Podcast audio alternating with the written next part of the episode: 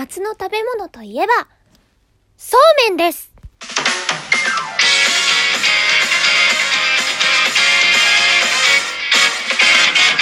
山田かっこ仮の人生ってこんなもん？はい、今夜まだというわけでですね、えー、今回いただいたお題は、夏の食べ物ですね。うん。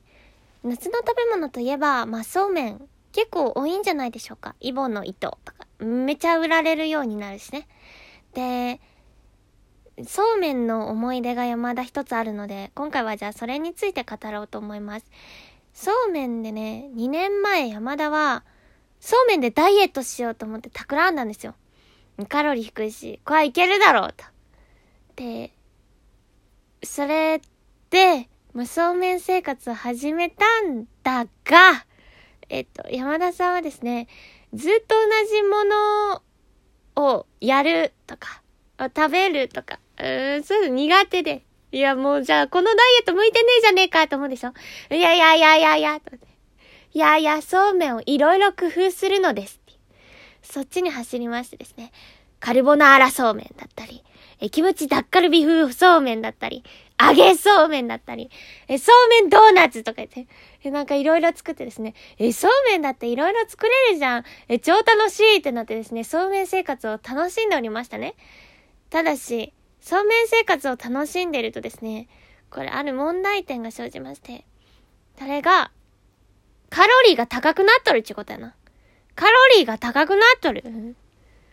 ダイエットが全くできてないですね。揚げそうめんとかさ。そうめんドーナツ、カルボナーラそうめん、一発目のこのカルボナーラそうめんからもうカロリー高いでしょ。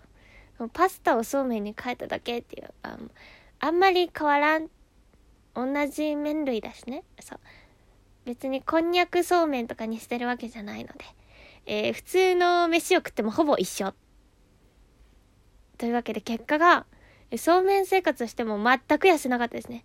その後、あの、3日間ぐらいサラダ生活にして、痩せました。うーん、なんと。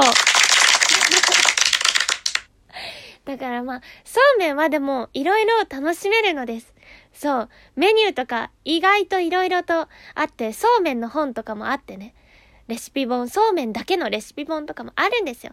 なんで皆さんもね、そうめん楽しんでください、夏に。山田はこの夏、そうめん楽しむ、うん、あれやりたいな。あれ、あの、なんか、流しそうめんやりたいですね。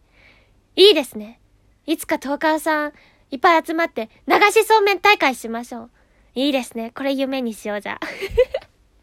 というわけで、今日はじゃあこんな感じで終わります。おつやまだでした